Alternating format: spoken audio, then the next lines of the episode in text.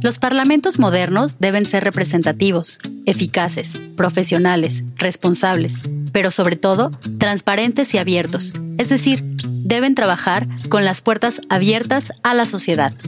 En la actualidad, no basta con elegir democráticamente a las personas que nos representan.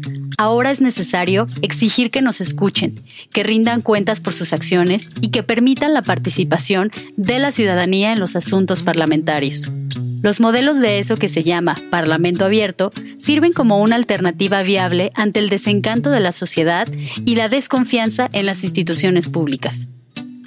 ¿Es posible que las personas se involucren en la actividad parlamentaria? ¿Qué experiencias exitosas pueden servir de ejemplo para abrir los parlamentos al público? De eso y más platicaremos en este episodio, en el que también tendremos como invitado al webmaster del Congreso de los Diputados de España. Bienvenidas, bienvenidos a Parlamentos el Podcast, con Kenvir Puente y Panambi Garcés.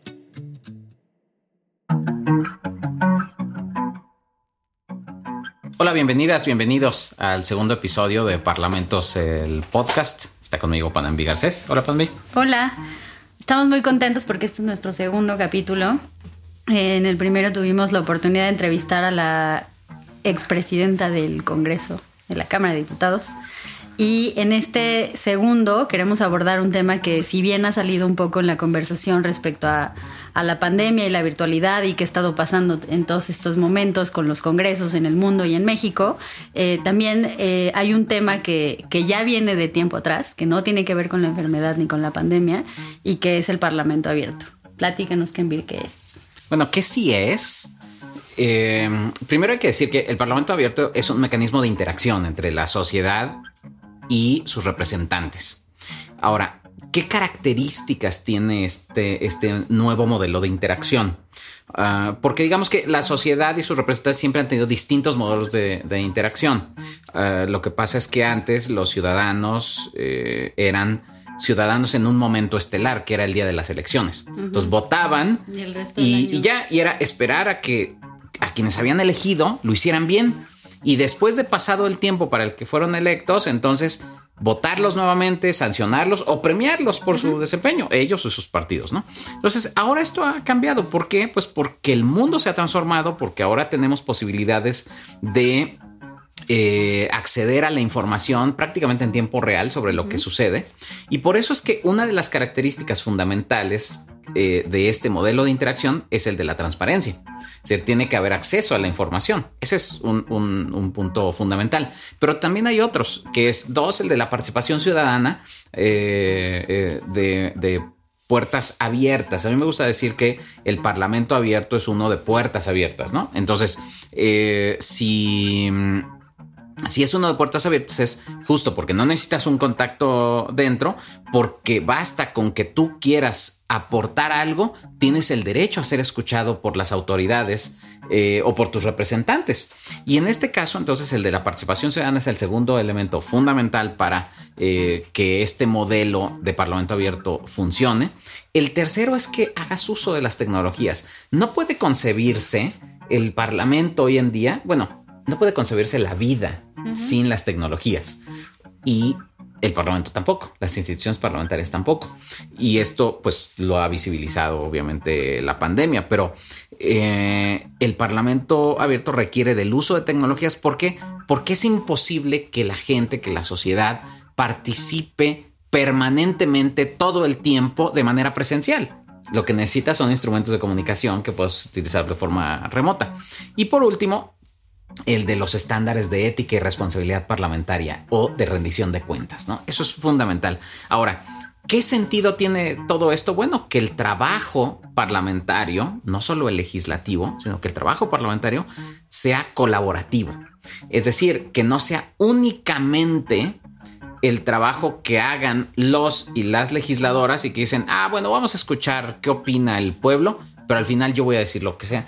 No, se trata de que conjuntamente se pueda llegar a encontrar cuáles son las mejores soluciones para los problemas que se están presentando y o por- para los dilemas que se tienen que resolver o para los temas que tienen que abordar en el Congreso o en las cámaras del Congreso. Entonces, eso es Parlamento abierto. Por eso es que cuando alguien dice, vamos a hacer un, Parlamento abierto de eh, la violencia de género, dices, mm, ¿cómo que es? ¿Cómo vamos a hacer un Parlamento abierto? Eso no es un Parlamento abierto. Hay un Es decir, instrumento, algo que lo haya motivado. ¿De Exacto, qué se trata? Exacto. Entonces, es, eso es. Y claro que es importante porque eh, se van empobreciendo las palabras, los conceptos. Y si lo seguimos empobreciendo de esa forma, pues hacia el futuro, cuando alguien diga esto es Parlamento abierto, van a decir, ah, eso es un instrumento que no sirve para nada. Y por eso es que hay que cuidar cómo nos referimos a las cosas, ¿no? Ahora que mencionas las palabras, hace un momento distinguías el, el aspecto legislativo del parlamentario. ¿Por qué son distintos? Ah, porque es que el legislativo sí, eh, se refiere solo a una de sus funciones. Y de hecho es un poco confuso porque el propio término legislatura lleva ahí la connotación de que ahí se hacen las leyes, ¿no? O que ahí se aprueban las leyes. Pero realmente la actividad parlamentaria se da en distintos ámbitos, en distintas dimensiones. Eh, se desempeñan distintas funciones. Hay funciones muy importantes del- de los parlamentos y de los congresos contemporáneos que no tienen nada que ver o muy poco que ver con la actividad legislativa, que es la de hacer leyes o modificar las leyes. Eh, funciones como la supervisión de los gobiernos, el equilibrio de los poderes, el control gubernamental, pero también otras que a veces no son, eh, no tienen tanto reconocimiento como eh, el, el proceso presupuestario o la diplomacia parlamentaria, ¿no? que son funciones muy importantes. Pero ¿qué decir de la función de representación? Entonces hay muchas otras funciones que desempeñan eh, las instituciones parlamentarias y que muchas veces no se toman en cuenta y se cree o se tiene la creencia de que los diputados hacen las leyes. Cuando muchas veces pues ni eso hacen, hacen más otras cosas, ¿no? y, y por eso es que hay que diferenciar entre lo estrictamente legislativo, que es muy estrecho, muy importante, pero muy estrecho, con lo parlamentario. El desempeño parlamentario es mucho más grande que eso. Y en términos de parlamento abierto, ¿cuál dirías que es como el ideal? ¿O cuáles son las experiencias que sí funcionan o que más allá de la realización de un foro, qué sí es el parlamento abierto? Bueno, yo diría que tendríamos que tener un checklist para que todo eso que, que se propongan, digamos, a ver, cumple con esto, dimensión transparencia, cumple, si cumple, lo cumple muy bien o lo cumple no tan bien, ¿no? Es decir, lo mismo con participación ciudadana, uso de tecnologías, responsabilidad, ética parlamentaria, etcétera. Entonces, con eso ir haciendo un checklist. Ahora, sí podríamos hablar de experiencias exitosas, de cosas que han funcionado. Por ejemplo, en, en el 2009 hubo un gran escándalo en el Parlamento británico por los gastos de los parlamentarios. Fue un gran escándalo porque empezaron a utilizar recursos eh, para cosas que no se debían, etcétera. Y de hecho terminaron varios diputados en la cárcel eh, y muchos otros son sancionados por el propio parlamento. Y entonces ellos se plantearon en esos años, tenemos que eh, cambiar la forma en que nos percibe la sociedad y, y, implementaron distintos instrumentos, distintas estrategias. Y una de las cosas muy interesantes que empezaron a funcionar de mejor forma fue su sistema de peticiones. Uh -huh. El sistema de peticiones eh, británico tiene larga data, tiene siglos. Sí, sí. Pero antes eh, las peticiones se hacían pues por escrito. La, las personas mandaban una cartita y les mandaban una petición a, al, al, Parlamento y recibían una respuesta. Y ya, ese, ese, así funciona el sistema de peticiones. Ahora es electrónico y hay un comité de e-petitions, ¿no? Uh -huh. Entonces las peticiones eh, se hacen a través de un portal en donde basta con que tú plantees cuál es tu tema y de esa forma lo puedes eh, presentar ante el, an, ante el Parlamento y si llega a, se pone en una plataforma a la cual puede acceder cualquier persona, muy similar a la plataforma de change.org. Uh -huh. Y entonces eh, cualquier persona puede suscribir y apoyar tu solicitud o, tu petición. Y si esta petición llega a 10 mil firmas, eh, amerita una respuesta oficial por parte de las autoridades. Y si llega a 100 mil firmas, el asunto se debate, ya sea en comisiones o en el Pleno, porque es un asunto que le preocupa a amplios sectores de la sociedad. Solo eh, recuerdo, por ejemplo, el caso de los zapatos de Nicola Torp. Nicola fue una chica que en su primer día de trabajo la contrataron para ser recepcionista en un en una empresa, en, en una de estos grandes corporativos, en, de hecho en PricewaterhouseCoopers y eh, el primer día la recibieron y le dijeron, oye, no te puedes quedar a trabajar porque el código de vestimenta dice que tienes que vestir tacones de tantos centímetros, no me acuerdo, 8, no sé, 5 centímetros, no sé cuántos. Eh, y ella iba con unos lindos zapatos flat, ¿no? Y sin embargo, eh, le dijeron, tienes dos opciones. Irte a comprar unos zapatos para que te puedas quedar a trabajar este día o regresarte a tu casa sin tu pago. Del ¿no? día de hoy. Del día de hoy, sí. Y ella pensó y dijo, creo que tengo una tercera opción. Y la tercera opción es enviar una petición al Parlamento británico y decirles que eso es absurdo. Completamente. ¿Por qué carajos tengo que venir vestida de esta forma? Y, eh, y entonces eso hizo. Escribió una petición al, al Parlamento británico, les eh, dijo, eh, ayúdenme porque creo que esto está... Vulnerando eh, mis derechos en algún sentido. Por ¿no? supuesto. Obviamente, este era un tema que pues, no estaba en la agenda de los partidos. Los partidos no iban a estar promoviendo. Ellos estaban en su agenda de la reforma de la energía, la educación, eh, los, esos grandes temas, ¿no? Pero los temas estos de la vida cotidiana que afectan el día a día de las personas, esos parecen como que a veces no les preocupan, ¿no?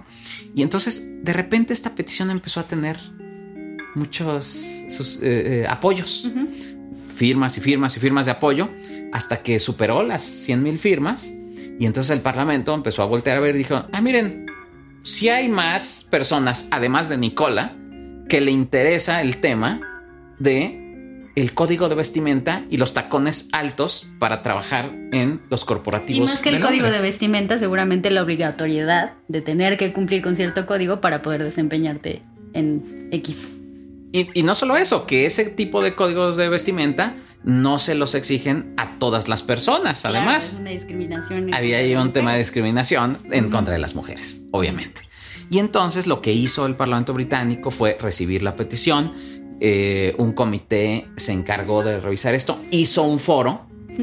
Sí. Como parte de la como discusión. parte de la discusión, sí, como un instrumento, pero el fin no era realizar el foro, sí. No, era continuar la Exacto. discusión. Y en el foro se invitaron, obviamente, a muchísimas personas, a, a médicos especialistas para que hablaran de las lesiones que provocan los tacones altos, los, los, em, las lesiones a largo plazo que generan en la columna vertebral, en, es decir, en, en todo.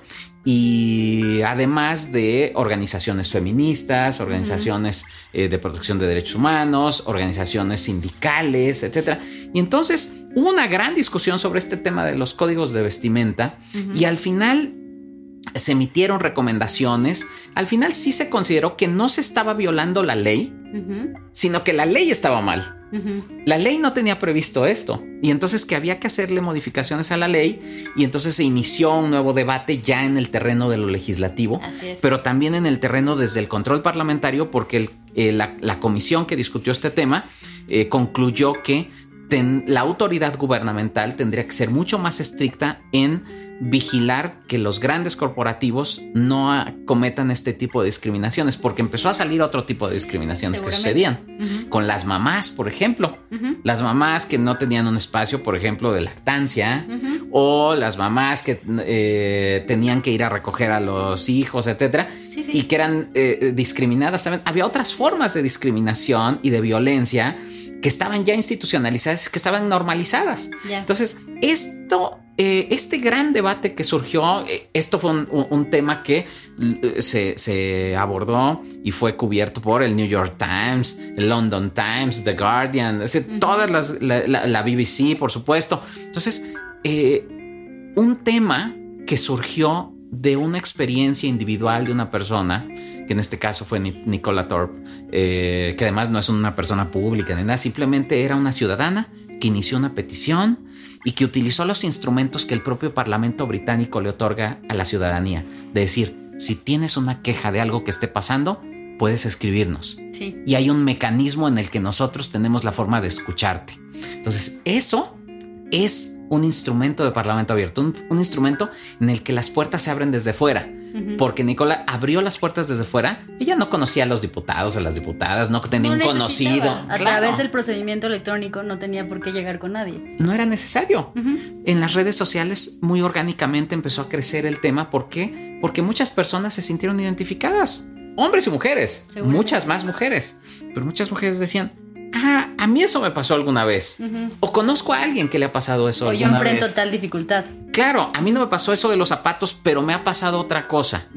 Y entonces al- terminó siendo un tema relevante en la agenda parlamentaria, colocado por una ciudadana que simplemente lo único que hizo fue presentar una petición. Entonces, eso es Parlamento Abierto, porque involucró a, un- eh, de hecho, dos comisiones del Parlamento se encargaron de este tema y emitieron resoluciones. Si bien no fueron satisfactorias en términos de que se castigó a la empresa, etcétera, no, la empresa reconoció en las audiencias, la empresa reconoció que eh, eh, había hecho una, eh, una petición muy estricta, una lectura muy estricta de sus códigos de vestimenta. De hecho, ya cancelaron eso. La, la agencia reclutadora también, etcétera. Pero no era el caso de Nicola Torp, sino que era el tema de cómo colocas el tema, las discusiones y quién es dueño de la agenda parlamentaria. Claro. Porque pareciera que la agenda parlamentaria es exclusivamente de las diputadas y diputados. Y no es así. No debe ser así. En los hechos, en muchos parlamentos sí es así, pero debe de dejar de ser así. Y por eso el Parlamento abierto es una posibilidad para reconstruir la relación entre los representantes y los representados y hacia dónde debemos ir. Y a través de la conversación pública, ¿no? Finalmente. O sea, como nutrir con esta con este sentir ciudadano lo que pasa dentro de, de las cámaras. Esto que nos platicas está interesantísimo, suena muy estimulante, pero entiendo que es parte como de la propia tradición inglesa de pedir ¿no? y, de, Sí. y de interactuar con sus gobernantes. ¿En, en América Latina tenemos algo así?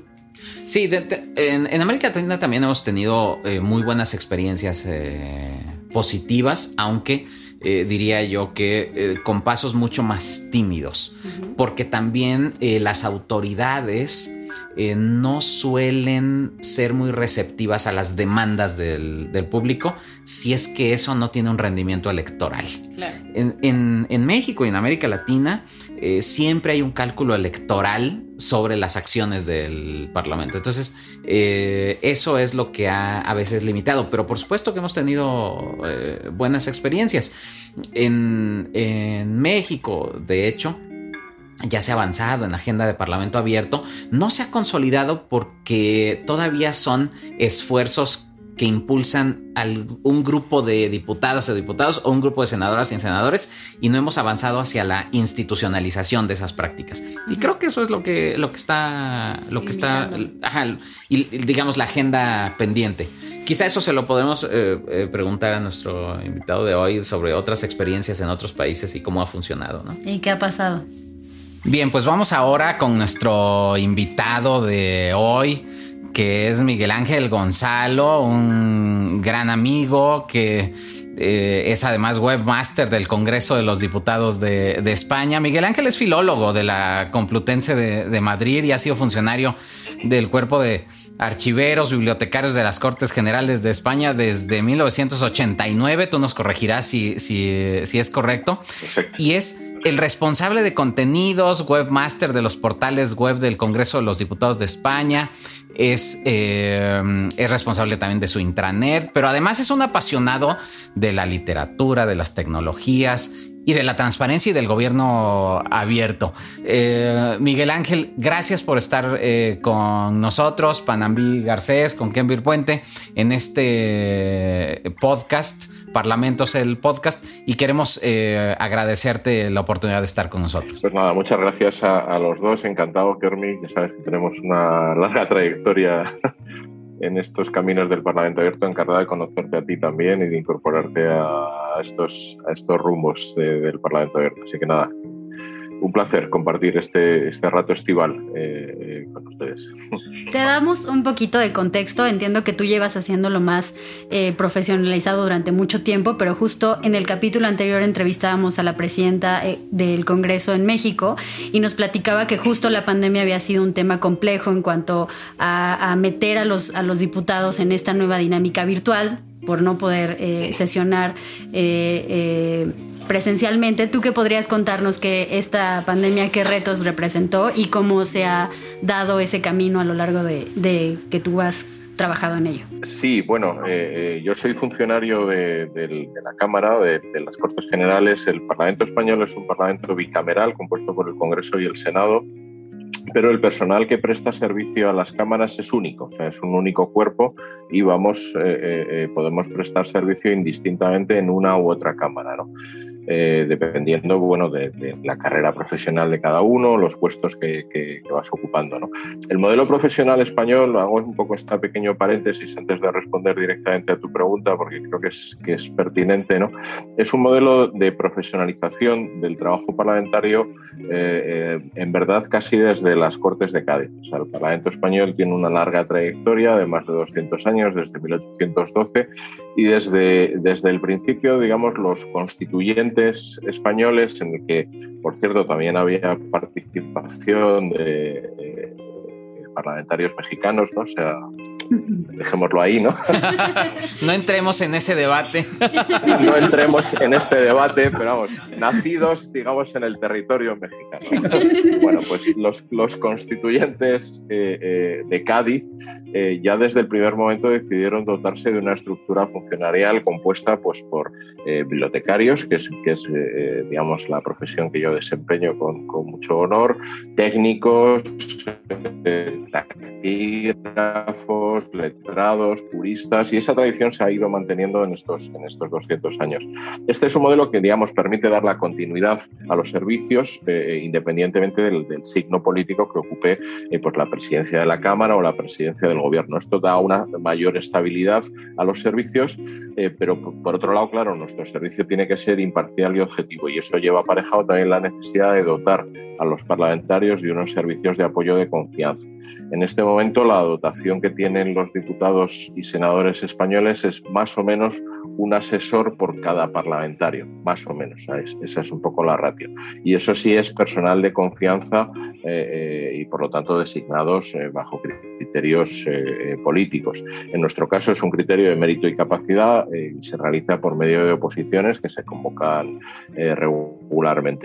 Y yo accedo al Parlamento pues porque me gustaba un poco el, mundo de la política y era una forma como de compaginar estar en el corazón de la política y al tiempo pues desarrollar lo que a mí me gustaba, que es la especialización pues en el manejo de la información, que es un poco en lo que, en lo que me formé y en lo, que estoy en lo que estoy ahora, aunque he desarrollado distintos eh, territorios. Ahora estoy más centrado en lo que sería la gestión de la información y de los datos, eh, vamos, he tenido distintas trayectorias, ¿no?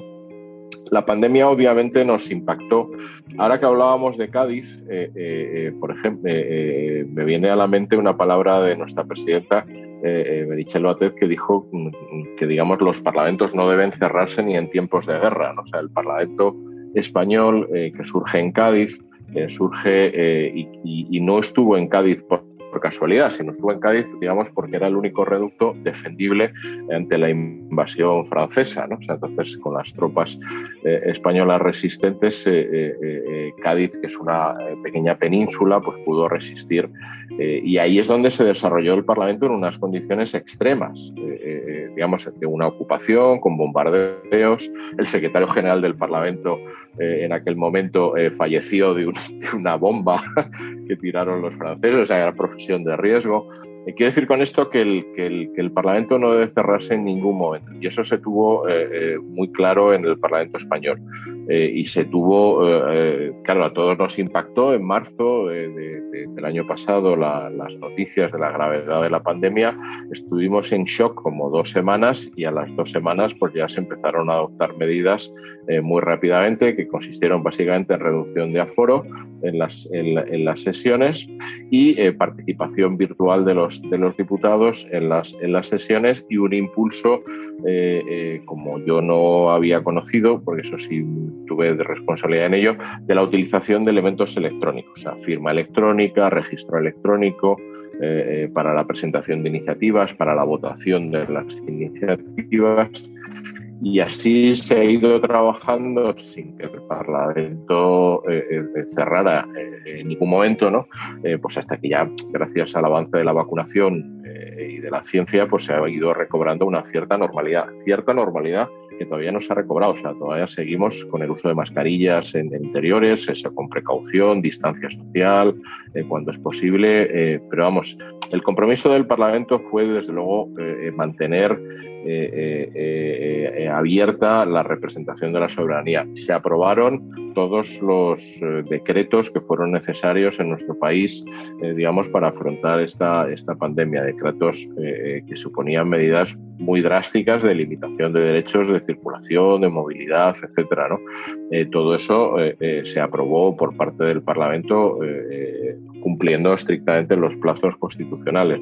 Entonces, el balance que hacemos es, mm, entendemos, muy positivo. Fue un gigantesco esfuerzo. Entiendo que como todos los parlamentos del mundo que han tenido que adaptarse a algo que, nadie esperábamos y, que, eh, a, trabajar en unas condiciones de trabajo completamente distintas. Desde mi perspectiva, que ha supuesto pues, un, poner en valor, evidentemente, la utilización de las tecnologías, que duda cabe. O sea, que eh, ahora mismo todos los parlamentarios disponen, eh, no es que antes no lo, no lo tuvieran, ¿no? pero digamos, de la necesidad se ha hecho virtud, por así decirlo. Claro. Entonces la utilización intensiva del registro electrónico pues ahora es una realidad, ¿no?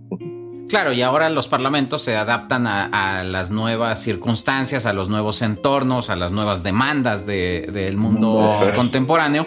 Y hay algo que, que, resulta muy interesante porque si bien es una institución necesaria, todo, está en todo el mundo, están en todos lados, y sin embargo, hay, hay, algo que llama la atención, que siempre es una institución que goza de poca confianza uh, por parte de la ciudadanía, por parte de la sociedad.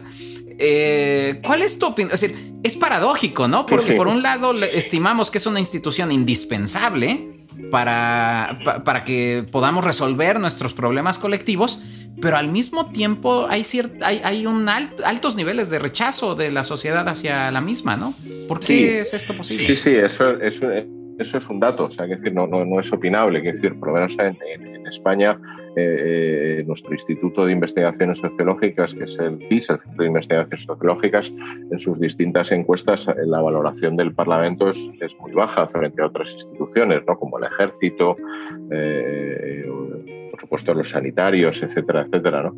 Y a nivel europeo igual, o sea, la encuesta, la, la, ESS, la European Social Survey también, o sea, los parlamentos europeos. Quiere decir que no, no solo es un problema eh, eh, nuestro, sino es un problema general. Mi opinión es que se se, eh, el Parlamento, al igual que las instituciones políticas, se, se, han visto muy lastrados por la crisis de hace 10, 12 años. ¿no? Es decir, el ciudadano les culpa de no adoptar soluciones ante una situación tan extrema. ¿no? Es decir, en un mundo globalizado, eh, eh, el nivel de decisiones que tenían antes los, los parlamentos se ha reducido y el, el, sitio donde se toman las decisiones, el ciudadano tiene la impresión de que ya no está residenciado eh, tan cerca, sino que está eh, pues eso, en los mercados, en, otro tipo de instituciones, etcétera, etcétera. Entonces, la impresión de que es una institución que no resuelve sus problemas, eh, sobre todo los derivados en, España de la crisis económica de los 90, finales de los 90, etcétera, ¿no? la, quiebra financiera, todo esto. ¿no? Eso por un lado. Y luego, evidentemente, también hay una crisis del propio sistema de representación, desde mi punto de vista. ¿no? Es decir, la gente eh, eh, lo que demanda es unos niveles eh, mayores de empatía y de, cercanía y de diálogo. digamos que la institución no estaba pensada para eso. estaba pensada para ejercer, evidentemente, la representación de la ciudadanía, como decía Kermi, es una función indispensable, es decir, yo no concibo una sociedad madura, compleja, sin un sistema parlamentario sólido y, potente, pero al tiempo sí que tiene que adaptarse yo creo que a estos dos retos, es decir, eh, eh, demostrar que sigue siendo una institución útil, por un lado, y por otro lado que sigue siendo una institución cercana y que escucha eh, los problemas de la ciudadanía. por resumir mucho un, un tema que daría para mucho más. ¿Dirías que una de las salidas de esta crisis de representación es el Parlamento abierto? Bueno, yo es lo que venimos escribiendo eh, algunos. Eh, Kerming también tiene eh, bastante literatura en este sentido, ¿no? Otros también hemos intentado teorizar. O hay una cierta, un cierto corpus doctrinal en la, en la academia eh, eh, que viene teorizando desde hace algunos años sobre esta hipótesis, ¿no? la hipótesis del Parlamento abierto como una vía de reconectar a la ciudadanía en términos de confianza con, con, los, con los ciudadanos. ¿no? Eh, y lo que falta, digamos, es ganar masa crítica de experiencias que realmente sean significativas. No digo que no existan, no digo que no existan, pero que se transformen en verdaderamente significativas. Desde mi punto de vista, por lo menos en el ámbito español y al menos en el ámbito europeo y algo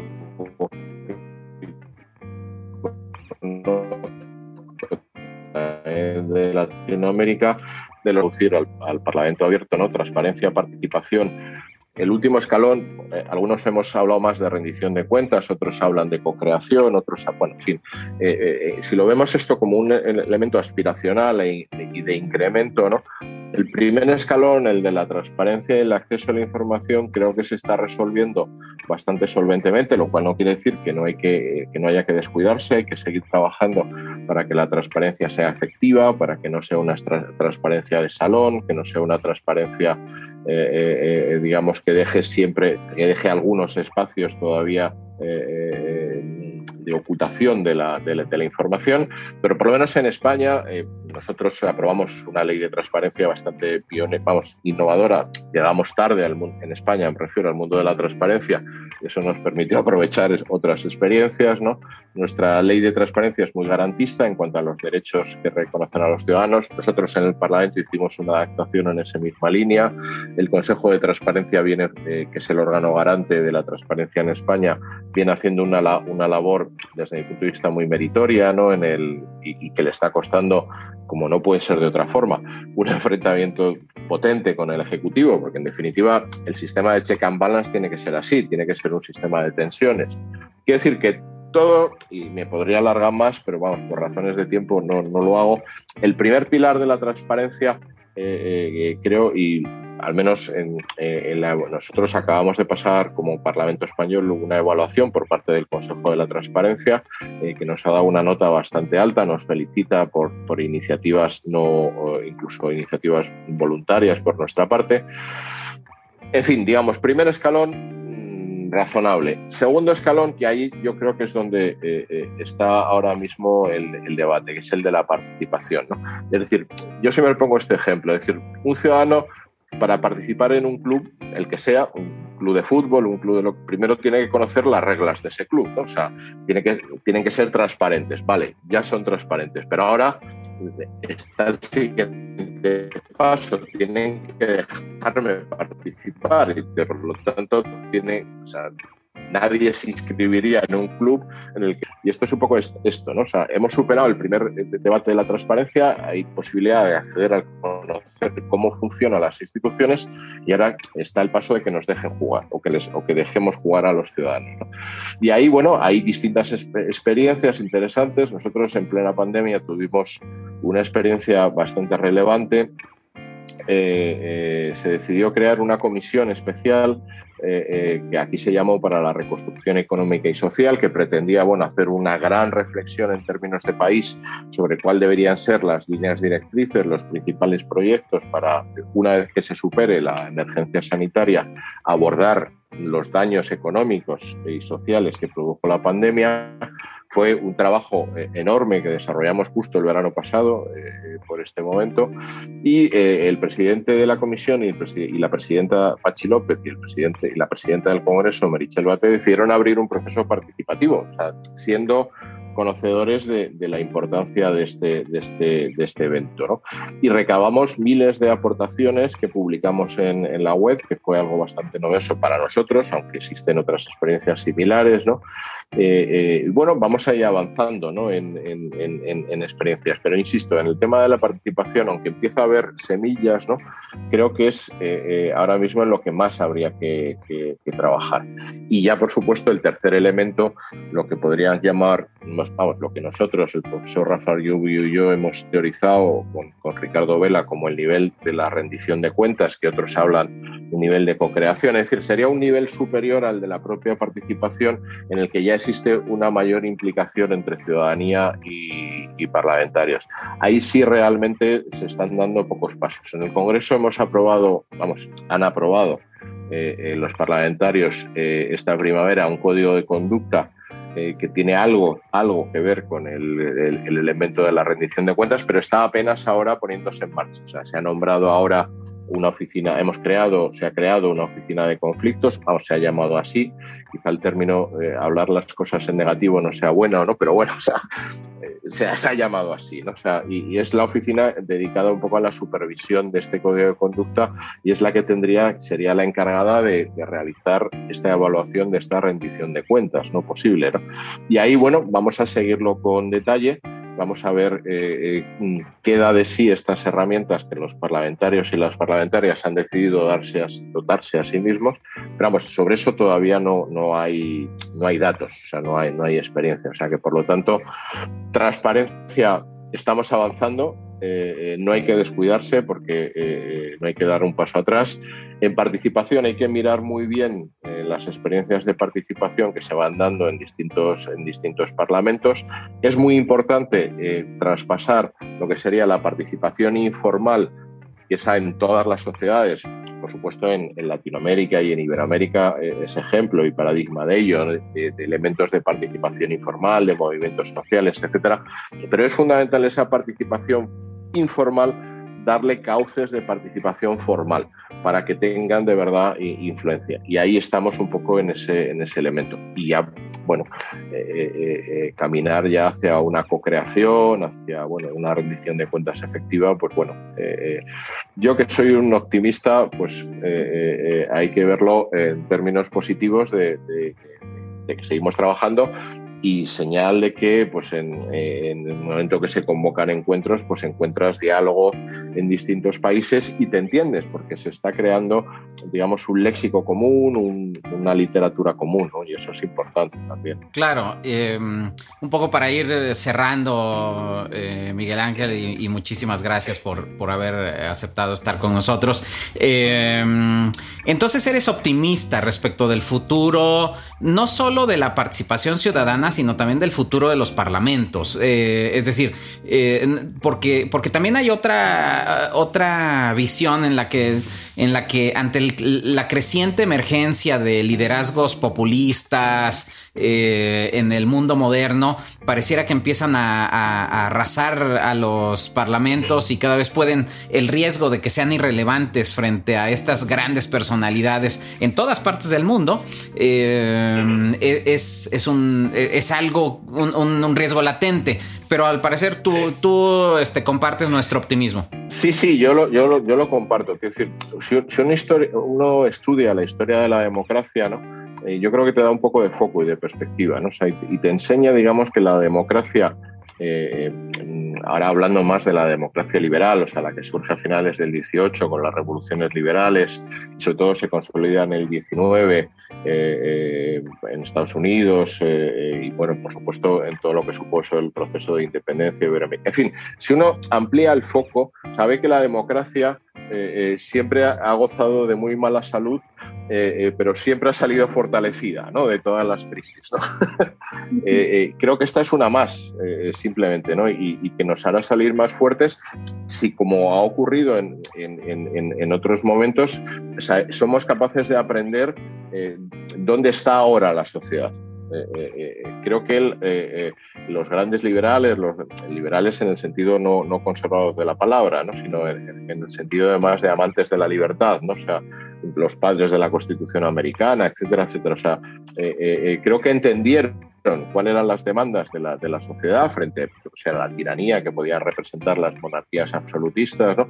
Y en distintos momentos, y con la revolución industrial, eh, pues los parlamentos también se adoptaron a, digamos, a unas, a unas, nuevas realidades. Yo suelo contar el ejemplo de que los, los primeros, una de las grandes revoluciones que supuso en el Parlamento británico es la demanda de que los parlamentarios cobraran que parece una cosa muy extraña ¿no? para nosotros. Claro, el Parlamento británico original, el del, el del 19, era para los grandes señores, los lores, ¿no? o que tenían medios y se lo podían permitir. ¿no? Pues claro, la, de, la gran demanda de las, de, de las clases sociales desfavorecidas era que los parlamentarios pudieran cobrar, porque si no, no podían ejercer la representación. Es un ejemplo, es una anécdota, pero quiero decir, los parlamentos siempre han sabido hasta ahora digamos, adaptarse a las, a las realidades y sobrevivir. Y yo creo que eh, eh, eh, esta crisis terrible que ha afectado a nivel mundial a todos, pues nos tiene que hacer reflexionar sobre cuáles son los, los valores importantes, ¿no? Pues la, la, unión, la fortaleza de la solidaridad, la importancia de tender puentes con el, con el no con el contrario, sino con el, con el diferente, ¿no? O sea, por así decirlo, ¿no? Y en ese sentido yo considero, pues eso, o sea, que el, el, papel de los parlamentos es, es fundamental eh, eh, para una agenda de desarrollo centrada en las personas. No se me ocurre otro sistema eh, que sea capaz de garantizar la representación de la pluralidad. Existen otros que sí que garantizan la representación de una parte, pero la representación del, de la pluralidad y el pluralismo creo que no existe otro sistema político que lo represente mejor. Y en ese sentido creo que eh, eh, eh, en esta idea que por lo menos aquí en España se ha popularizado mucho, ¿no? de que avanzamos hacia un desarrollo sostenible que no deje a nadie atrás, o sea, este lema por lo menos aquí en España se ha, utilizado mucho, ¿no? El, Parlamento, digamos, sería el, el, el, sitio en el que todo el mundo tiene por así decirlo, y que no deja a nadie atrás. Pero bueno, quizás que estoy un poco eh, eh, optimista también por el sol, la playa. Excelente. el ambiente fin, festivo que, con moderación y prudencia, siempre, por supuesto, que esto siempre hay que ser consciente y responsable, pero bueno, pero sí, ya fuera de broma, sí soy eh, optimista si lo miro en una perspectiva histórica del Parlamento, que entiendo que es lo que hay que hacer. O sea, no mirar, poner el foco en lo pequeño, sino luces largas y, mirar un poco más allá. ¿no? Muchas gracias, Miguel Ángel, por contarnos esto. Está interesantísimo y, y por aceptarnos la entrevista en el podcast. Esperamos tenerte pronto nuevamente, Miguel Ángel. Bueno, eh, sabes que en México, yo creo que la primera vez que fui a México fue gracias a tu intervención, luego he estado otras veces y es un país que me enamora, o sea, que, me ha acogido y, la verdad es que me encantaría volver. Es un país que es casi como un continente entero, ¿no? O sea, que lo, quiero mucho, les deseo lo mejor a, a, todos ustedes y que ustedes y sus familias pues estén lo mejor posible y se cuiden. Muchas gracias. Gracias. Él fue Miguel Ángel Gonzalo, experto en tecnologías de la información, transparencia Parlamento Abierto, webmaster del Congreso de los Diputados de España, fanático del baloncesto y de la literatura. Eh, en otro podcast platicaremos de todos estos otros temas. Muchísimas gracias, Miguel Ángel.